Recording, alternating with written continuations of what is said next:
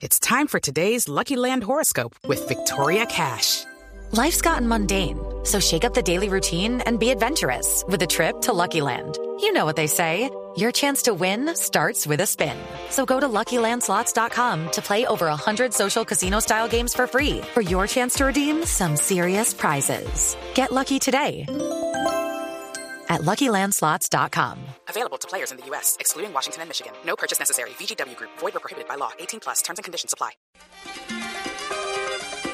Ahí pasaba Boca Negra y bueno, y el saludo para, para Johnson desde Buenos Aires hasta Londres. Johnson, desde la Argentina, cuando terminó el partido de River contra Vélez, se especulaba con que Álvarez Balanta se había desgarrado. ¿No se maneja la misma información allí en Europa?